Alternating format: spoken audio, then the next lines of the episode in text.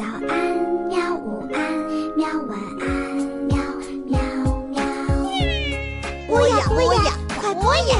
嘿咻嘿咻。更多精彩内容，请关注博雅小学堂微信公众号。大家好，欢迎收听博雅小学堂，这里是马小虎聊天文，我是你们的朋友马小虎，你们可以叫我小虎老师。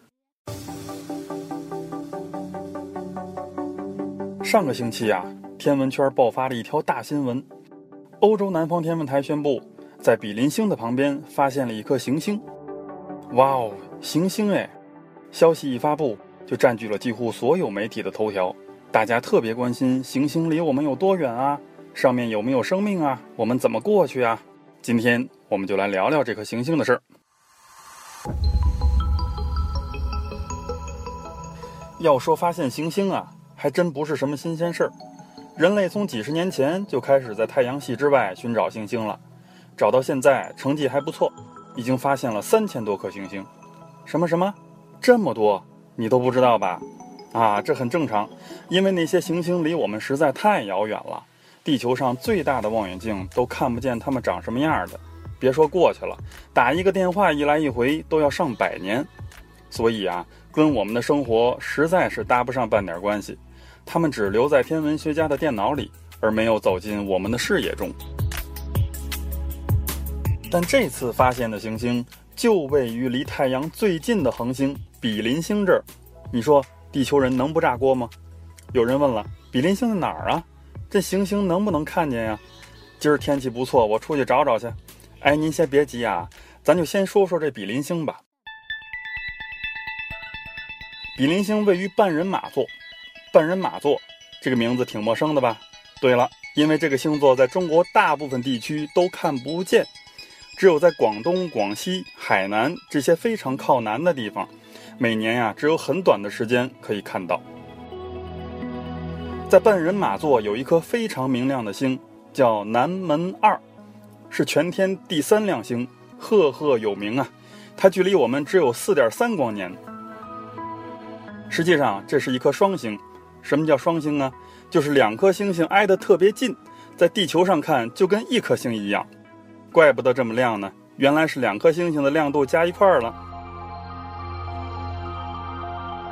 一九一五年，天文学家罗伯特·因尼斯在南门二旁边不远的地方，发现了一颗很暗的红色星星。通过观察啊，他发现这颗星星和南门二有很大的关系。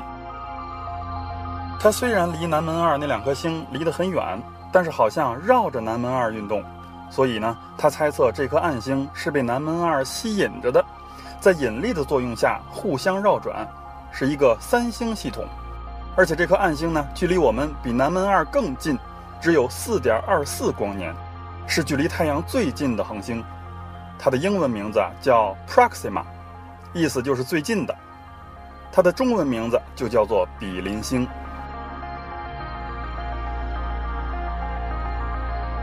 哎，这个名字起的真是恰如其分啊，取自“海内存知己，天涯若比邻”这句诗。比邻星啊，就是太阳的邻居。出了这门进那门就到了，哈，说的简单，其实哪有这么容易呀？这个问题啊，咱们后面说啊。你看，比邻星不像南门二这么明亮耀眼，相反呢，它是一颗又小又暗的星星，暗到什么程度呢？你用肉眼是完全看不到它的。要想看到比邻星，你需要一个大个儿的望远镜才行，而且呀，你还得在密密麻麻的群星中把它给认出来。那简直就像在沙滩上找一粒沙子呀！所以刚才想出去看比邻星的，您快回来吧。现在咱们再来看看这颗行星，这颗行星就绕着比邻星转。按照国际通用的命名方法，这颗行星就简单的叫做比邻星 B，就是在恒星的名字后边加一个小写的字母 B。那这个方法有点土哈。要是还有别的行星的话，就叫比邻星 C、比邻星 D，以此类推。有没有人给它起个好听点的名字呀？啊，对不起，目前国际上还没这个规矩。比邻星 B 这个行星呢，它离比邻星非常的近，也就是说，它的公转轨道半径非常小，小到什么程度呢？它和比邻星之间的距离，只是地球和太阳之间距离的二十分之一。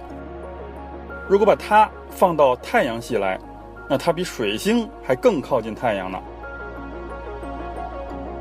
那它离恒星这么近，难道不会被烤焦吗？哎，比邻星很小，它比太阳小很多。如果太阳是个乒乓球啊，那比邻星只有黄豆这么大，而且它的温度也比太阳低，所以才是暗红色的。我们把这一类恒星叫做红矮星，就是又红又矮，很形象啊。所以行星在这么近的距离上并没有被烤焦，而且呢不远不近，恰好位于比邻星的宜居带里。什么叫宜居带呢？想象一下，你在寒冷的冬天进入一个有炉子的屋子，你迫不及待的要把手靠到炉子上取暖，但是如果你的手离炉子太近了，就会感到特别烫。甚至还有可能烫伤，可是要太远了呢，你就感受不到炉子的热量了。只有在一个合适的距离，你才能感到最舒服。这个距离就像恒星的宜居带，行星在这里感觉很舒服，甚至呢还有可能存在液态水。这也是让地球上的人类最激动的一点。既然都有水了，那有没有生命呢？有没有智能生命呢？我知道这个话题你们最关心了。可是这个话题啊，扯的确实有点远了。事实上，比邻星 B 上面是否支持生命的生存，我们现在还不完全清楚。液态水只是生命存在的基本条件，除此之外，还要看星球上的地表环境是什么样的，有没有坚硬的地面，空气里都是些什么气体，有没有毒等等。而对于这些，人类目前还没有办法知道，所以谈有没有生命还为时过早。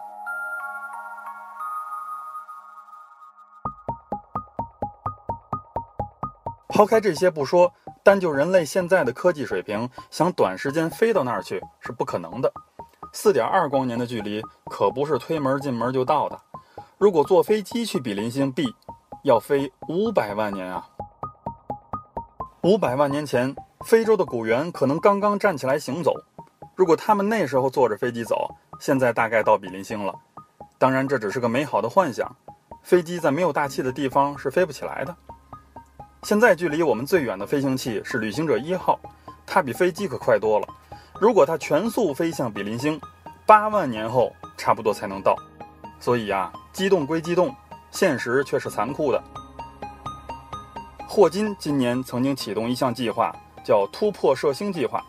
他的设想是制造一个几克重的飞行器，利用光帆技术，利用激光的光压推动光帆。能够在几分钟的时间内把光帆加速到光速的五分之一，以这个速度，只要二十年就能到达比邻星了。然而，这个计划目前还面临很多难题，比如你飞到那儿了，你得拍照啊，光一个相机就多大个儿啊？怎么带过去呀？还得把照片传回来呢，这套发射系统也挺沉的呢。这些东西将来都得做到几克重的量级，还有我们想象不到的，在高速飞行中，如果撞上一颗尘埃。